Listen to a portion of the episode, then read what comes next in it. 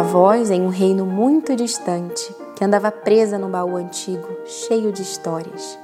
Eram contos de fadas, cavaleiros e princesas, histórias de gigantes, homens grandes e também de grandes homens, alguns que até existiram de verdade.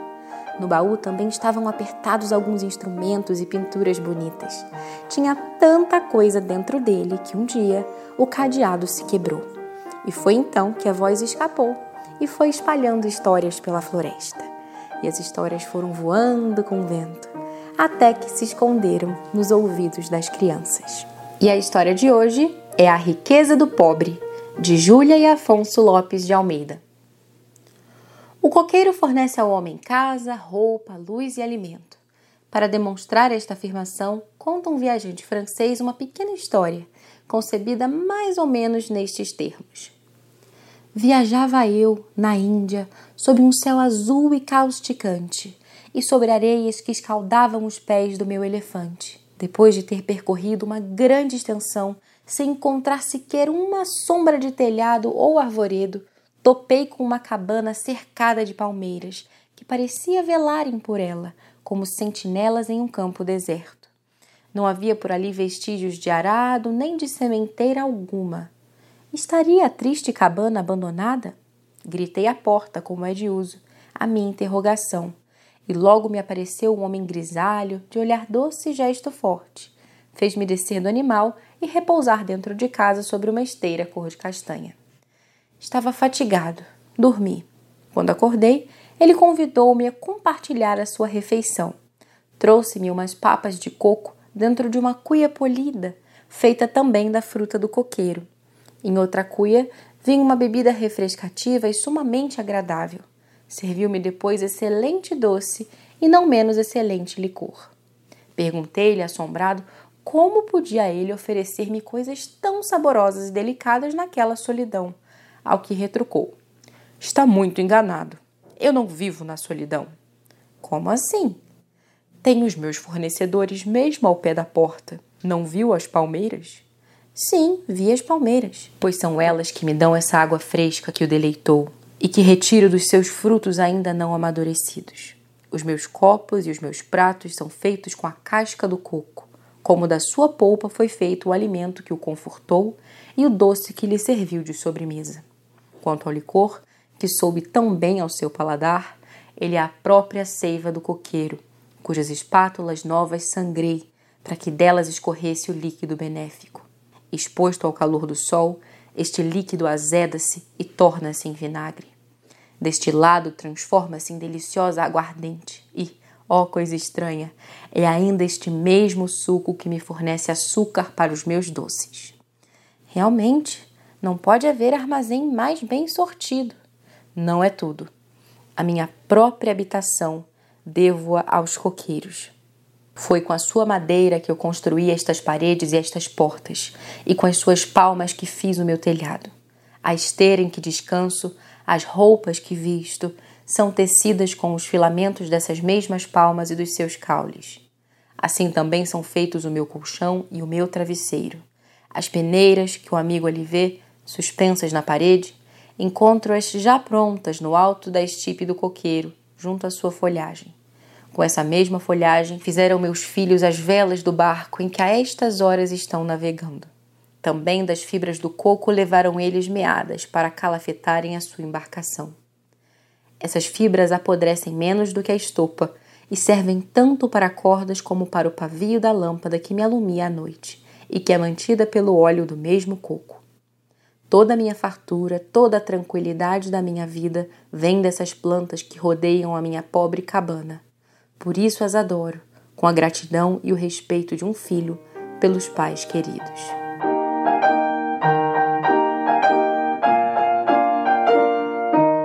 Essa história está no livro A Árvore e vou deixar o link desse livro para vocês lerem depois aqui na descrição do nosso episódio. Vocês imaginavam que o coqueiro fosse assim tão útil? Pois é.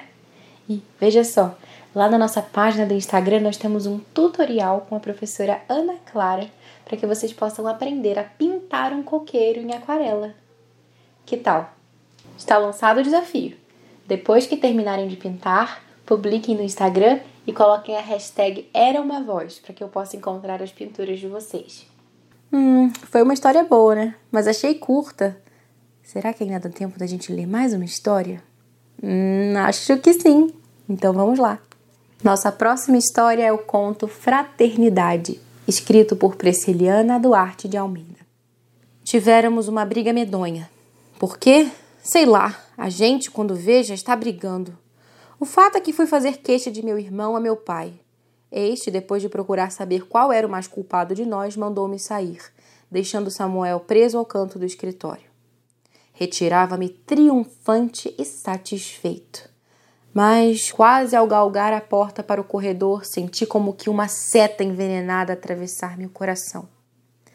Samuel tinha os olhos lacrimosos, os beiços trêmulos e me lançaram um olhar tão queixoso e triste que me fez abaixar os olhos dolorosamente. Quando viera para queixar-me, tinha vindo ofegante, certo de que tinha razão e devia desforrar-me. E depois de conseguida a vitória, saía humilhado, como quem cometera um crime. Fui para o quintal buscando espairecer mas logo encontrei embaixo das laranjeiras a gangorra em que costumávamos balançar-nos juntos e, não achando graça em nada, voltei para dentro. Fui para meu quarto ler. Eu havia terminado dias antes a leitura de uma história sagrada, linda e cheia de formosas gravuras. Lembrei-me de reler ao acaso alguns de seus capítulos. Abri o livro e dei com a história de Abel e Caim, que tanto me havia impressionado. Instintivamente fechei o livro para procurar outro capítulo que fosse mais agradável. Abro novamente ao acaso e vejo este título: José vendido aos estrangeiros. Decididamente eu estava em maré de caiporismo. Na semana anterior havíamos lido juntos, eu e meu irmão, aquela história comovedora que nos fizera chorar de pena de José. Fui para perto de minha mãe, que docemente me admoestou, pedindo-me que não brigasse mais e mostrando-se penalizada com a prisão de Samuel naquelas horas da tarde, destinadas ao brinquedo e ao exercício salutar. Dali a pouco anoitecera. Tive vontade de me deitar mais cedo. Fui para a cama e adormeci. No dia seguinte, ao despertar, ouvi um rumor desusado no quarto. Minha mãe e meu pai, à beira do leito de Samuel, esperavam ansiosos a palavra do doutor Amâncio, que aplicava o termômetro em meu irmão, e pouco depois ouvia sua voz pausada e grave febre alta, sintomas de tifo na língua. Enfim, vamos ver até amanhã. O doutor foi para o escritório fazer a receita. Levantei-me pressuroso e, ainda de camisola, fui abraçar Samuel e perguntar o que lhe doía.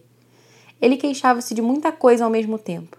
Esperava eu que ele se lastimasse do castigo que sofrera na véspera por minha causa, mas ele parecia não se lembrar mais de nossa briga. Afagou-me docemente as mãos e, tirando um baralho do bolso de seu cavurzinho que estava nos pés da cama, deu-mo de presente. Senti uma alegria que me doeu no coração. Passei o dia procurando servi-lo, levando-lhe água todas as vezes que tinha sede e ajudando minha mãe a dar-lhe o remédio de duas em duas horas. Sua enfermidade prolongou-se e agravou-se de modo assustador. Quase que ninguém dormia em casa. Minha mãe não ia à mesa e meu pai, aflito e desacompanhado, não tinha apetite. Mais de uma vez o surpreendi enxugando as lágrimas por detrás do jornal, aberto diante de seu rosto. Minha mãe, quando se afastava de Samuel, era para ir chorar longe dele. Soluçava em algum canto da casa, soluçava e gemia, e depois, antes de voltar para o quarto, lavava o rosto e consertava a fisionomia, para que o doente não desconfiasse que corria perigo. Os meninos de nossas relações não viam a nossa casa, receando talvez que a febre de Samuel fosse contagiosa, e o meu isolamento e tristeza eram tais que cheguei a julgar-me a mais infeliz das criaturas. Em certos dias ouvia murmurar em voz baixa que era fatal a morte de meu irmão. Somente passados mais de dois meses, que me pareceram dois longos séculos de martírio, Samuel restabeleceu-se e teve licença de sair para fora de casa.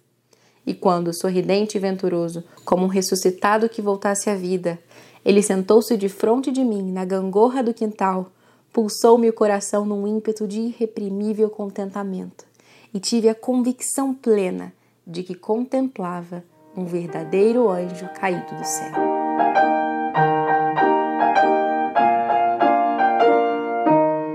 E por falar em irmãos, quero contar para vocês um pouco mais sobre a vida na casa de uma família que tinha muitos irmãos, a família de Johann Sebastian Bach.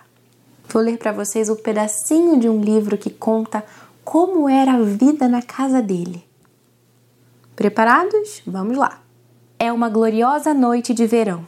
O sol acaba de recolher-se para descansar em meio a um pôr do sol rosado, e as velas estão sendo acesas na cidade de Leipzig. Vão sendo iluminadas janela após janela, e, no crepúsculo, grupos de pessoas se reúnem nas portas das casas para fofocar sobre os acontecimentos do dia que vai terminando. Seguindo pelas ruas da cidade, logo chegamos à escola de São Tomás, uma instituição para o cultivo da música. A julgar pela aparência do edifício, esta escola de música não é particularmente abençoada com doações generosas ou uma receita abastada. Uma pequena parte do edifício é reservada para uma residência, com sua janela principal no térreo, com vista para a rua. À medida em que avançamos pelas avenidas no crepúsculo, vamos nos aproximando e notamos que a janela está iluminada. E ecoam da sala os sons de um antigo hino luterano, cantado com tão surpreendente beleza e profundidade de sentimento que até o viajante menos inclinado à música seria obrigado a parar para ouvir o concerto em comum lá de dentro.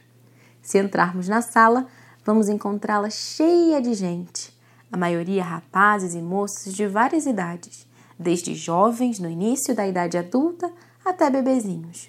No cravo ao redor do qual eles estão reunidos está sentado um homem nobre e de porte majestoso. Usando uma das perucas que estavam na moda naquela época e vestido com o casaco de botões e o calção até o joelho que constituíam o traje de todos os homens adultos daquele grupo. Ele parece completamente elevado da terra, enquanto, olhando para cima, está sentado ao cravo tocando as notas do coral e juntando sua voz profunda e sonora à dos demais coralistas.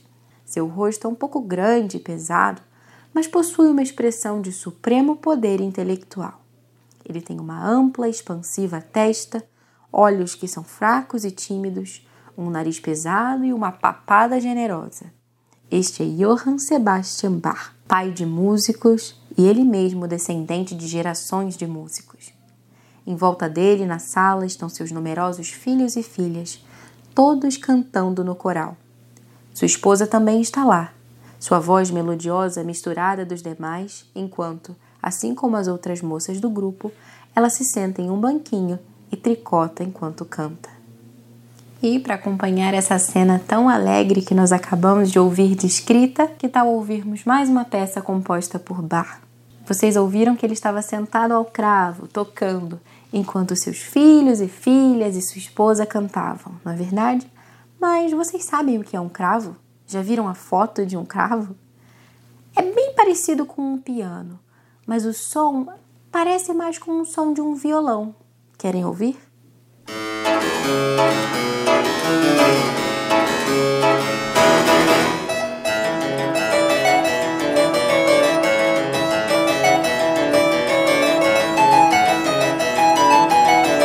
E já que estamos falando de cravo, vamos ouvir o Cravo Bem Temperado, que é uma coleção de composições de Johann Sebastian Bach. Hoje nós vamos ouvir o prelúdio número 6.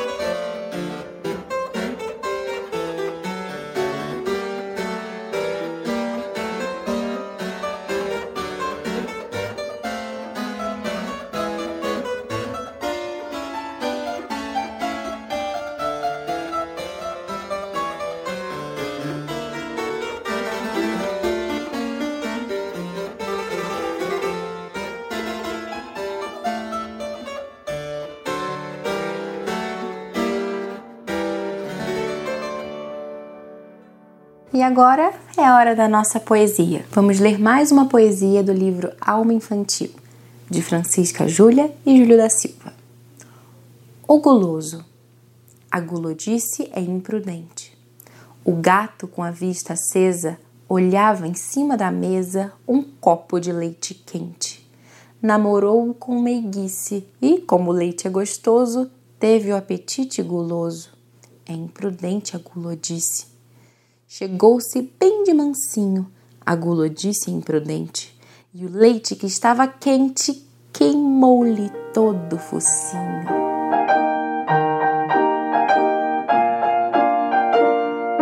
E vocês conseguiram descobrir a resposta do nosso último enigma? Para quem não lembra, vou dizer novamente. Não tenho pernas e corro, ora sou largo, ora estreito.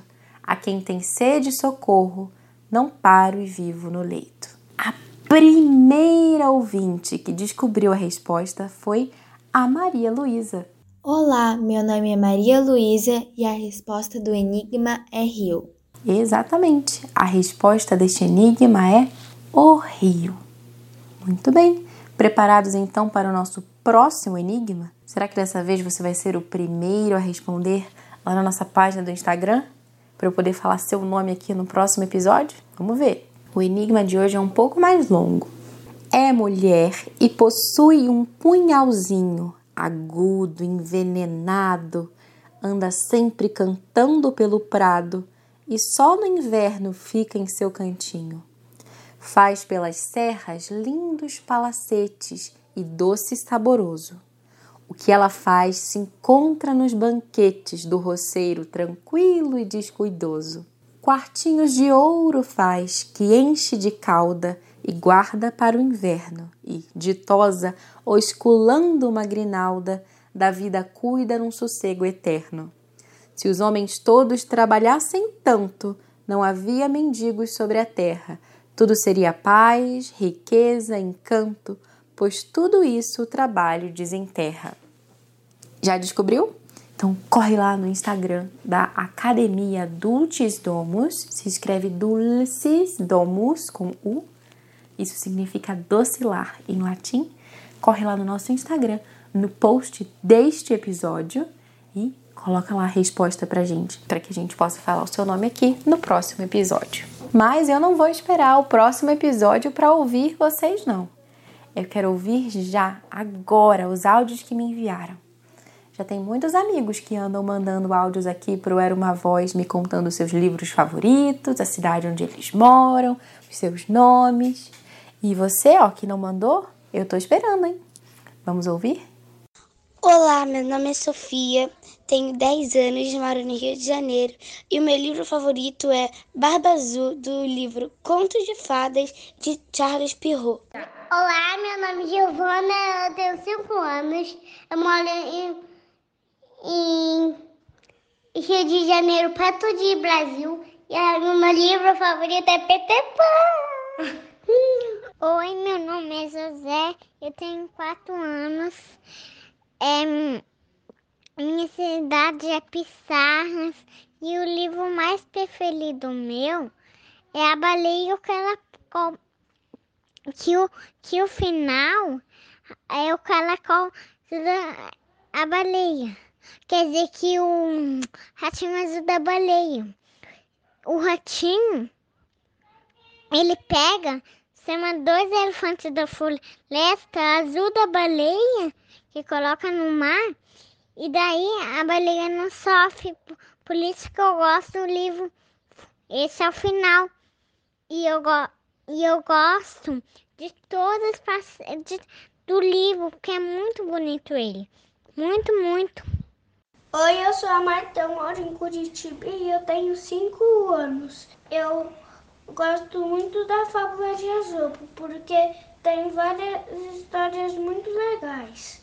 Oi, o meu nome é Cecília, eu tenho 5 anos e eu moro no Rio de Janeiro. O meu livro preferido é, é Como o Grinch Roubou o Natal. Eu gosto desse, desse livro porque no final é, ele se torna uma pessoa do bem. Meu nome é Ana Lídia, eu moro aqui em Ribeirãozinhos. Meu livro favorito é Coleção Mãozinhas em Oração. Eu tenho cinco anos, tenho duas irmãs. A Isabela é minha maninha pequena de seis meses e a outra gosta do livro do Pedro Coelho. Ela chama Estela, tem três anos. Eu moro na cidade de Ribeirãozinho. Você não falou por que, que você gosta desse livro? Porque, porque a mamãe sempre lê, porque tem a história, porque tem a oração de, de quando de quando a gente de quando de quando vai dormir e de outros lugares de quando vai dormir também. E eu gosto que a mamãe lê de noite. E antes de terminar, vamos ouvir ainda a canção Na Corda da Viola, da seleção do Guia Prático de Vila Lobos. Na Corda da Viola foi gravada pelo Coro Infantil do Teatro Municipal do Rio de Janeiro em 1987. E essa canção está disponível no site da Funarte. Eu vou deixar o link aqui para vocês também, para que vocês possam ouvir várias outras.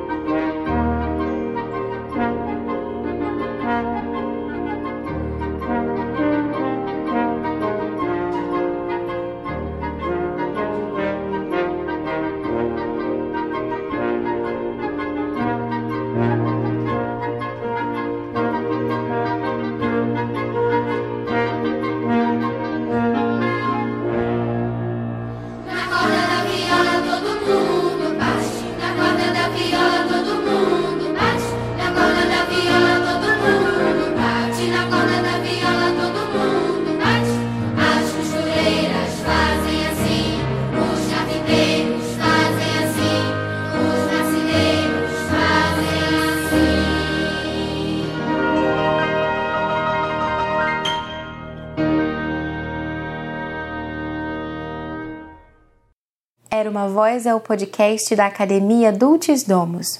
E o episódio de hoje é oferecido pelo Clube Musiqué.